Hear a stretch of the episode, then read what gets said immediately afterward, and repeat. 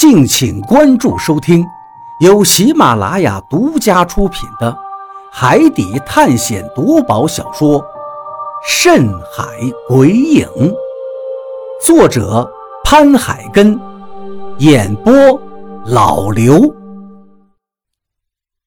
第一百二十四章，重逢。好不容易眼睛适应了光线，我的眼前。豁然开朗，不知道是不是因为这些天都是阴天雾天，而猛然间看到了天海一色的蓝，我心里所有的抑郁在这一瞬间好像都释放出去了。但是接下来我看到的东西，顿时又让我身体一怔。不远处有一块高耸着的礁石。上面满满的都是鸟粪和纠结在一起的藤蔓，礁石周围都可以看到依附在上面的蛤蜊壳子，密密麻麻。如果是在海边遇见这样的情况，我早就欢呼着下去砸蛤蜊去了。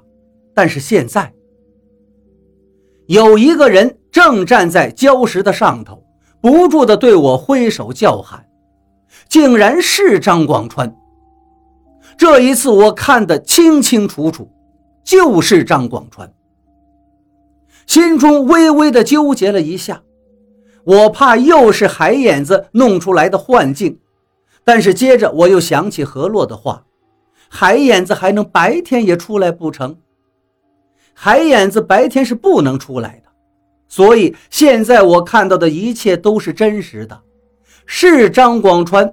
站在礁石上，向我大声呼叫：“小鱼，快走开！现在不用救我，先要把海里的东西引走。”他的声音又传了过来，我这才反应过来，赶紧向海里看去。一瞬间，我就全身发冷，头皮发麻。只见密密麻麻的人头。在海水里面浮浮沉沉，就好像是礁石上面那些蛤蜊壳子一样。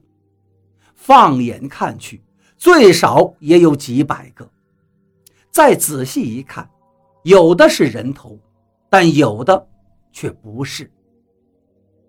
怪怪怪物！我失声叫道：“海岛上的那些怪物，复活的尸体。”现在都在海水里泡着。原来不是怪物消失了，我得救不是因为别的原因，正是因为这些怪物去追张广川了，所以我才有机会从搁浅的岸边离开。越想越觉得正确，应该就是张广川离开的时候，他的游走带走了怪物。所以，我搁浅的船才会等到涨潮，离开了岛屿，飘到了大海里。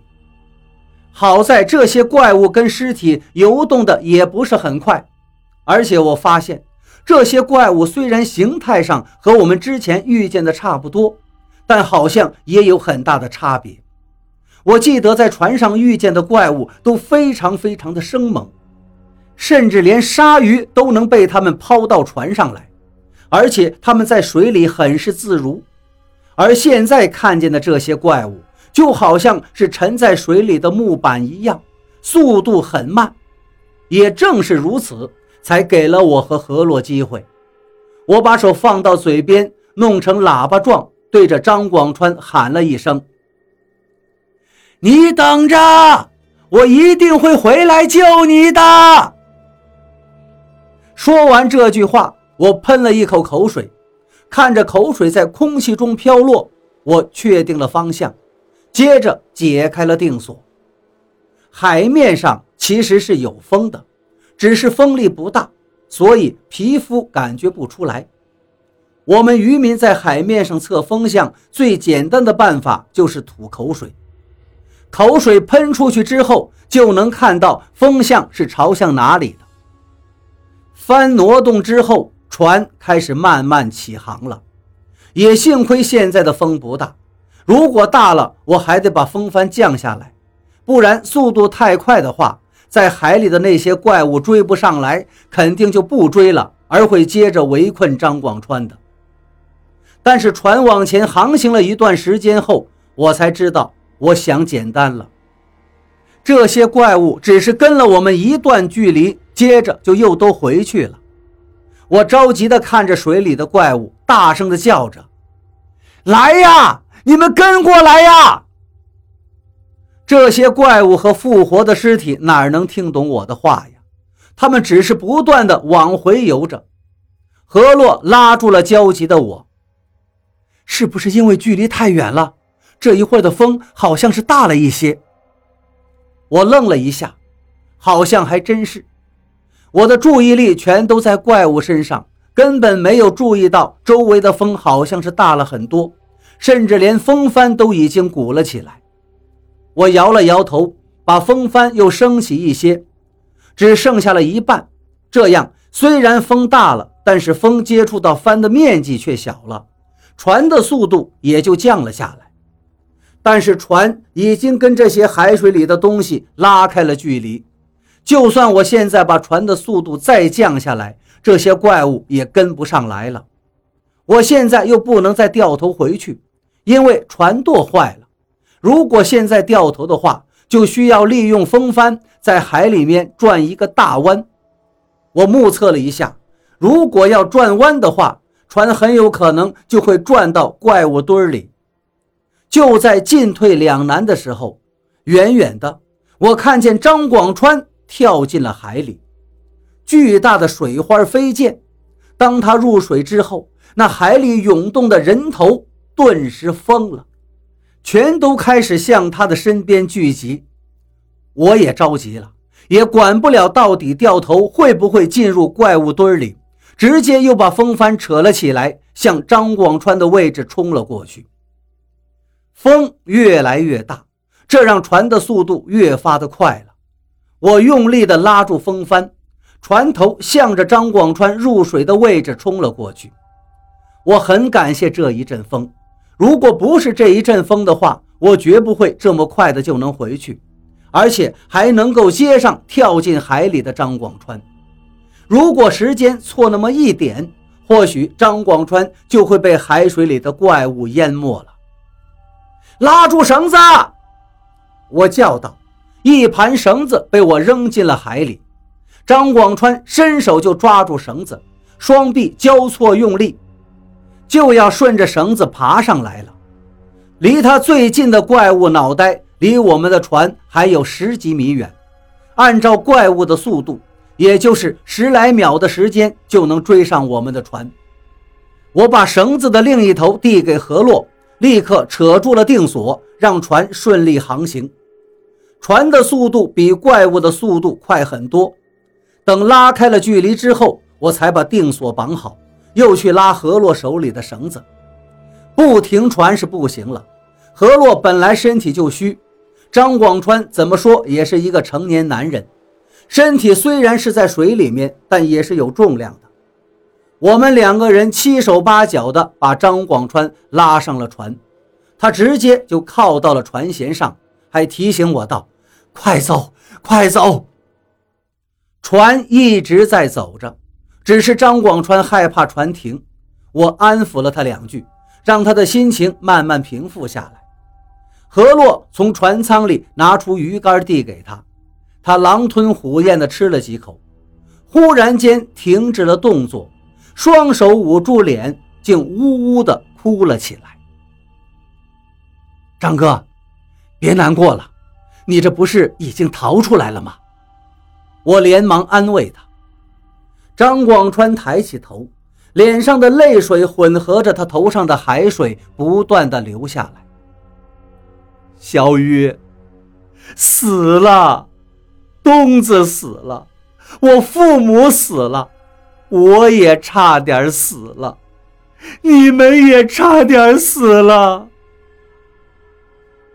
我们这不还活着呢，张哥。我赶紧又安抚他。为了转移他的注意力，我又问道：“你不是去找海牛哥了吗？怎么会到这片礁石上呢？”张广川抹了一把脸上的泪水，说道：“我按照你说的方向游了过去，但是根本就找不到李海牛和船，船可能早就走了，他们放弃你们了。不可能啊！听到他的话，我第一个反应是不可能。但是想想，我围着岛都转了一圈了，的确是没有看到那艘船。难道真的像他说的那样，李海牛丢下我们直接走了？不可能，这绝对不可能！我还是不敢相信这种情况。难道是你跟他们说了龙千军的事儿？我赶紧问道。张广川没好气的看了我一眼：“我都没有见到船，我跟谁说呀？”一听这话，我微微的松了一口气。如果是因为龙千军的话，李海牛还真的有可能干出这样的事儿来。现在看来不是因为这个，但是他怎么会丢下我们离开呢？真的，小鱼，如果不是了解你，我甚至都以为你是真的让我离开，吸引走海里的那些怪物。船真的走了，我差点没有死掉啊！幸亏有那个木头的红酒箱子。我才能坚持着爬到那片礁石上。你看，你看我的手。张广川说着，伸出了手。刚才我没有注意到他的手，现在一看，他手上到处都是伤口，有些伤口甚至有些发白，看得我触目惊心，头皮都一阵发麻。难以想象他到底遇见了什么。为什么手上会有这么多的伤口？到了礁石那儿，我想爬上去，可是那有两三米高啊！就算是在平地上，没有工具我也上不去呀。没办法，后面的怪物虽然游得很慢，但是一直死死地咬住我不放啊！幸亏礁石上长了很多藤蔓，我抓住了一根垂进海水里的藤蔓，才爬了上去。不过，我的手也被藤蔓上面的刺给割伤了。幸亏又遇见了你，不然我真的要死了。他说完这句话，又把一个小鱼干塞到了嘴里，腮帮子高高的鼓了起来。我又沉默了，脑袋里面一直在天人交战。难道李海牛真的放弃我了吗？真的离开了吗？我无法想象他会做出这样的事儿，可是眼前的事实却提醒我，事情就是这样。我不由得叹了一口气。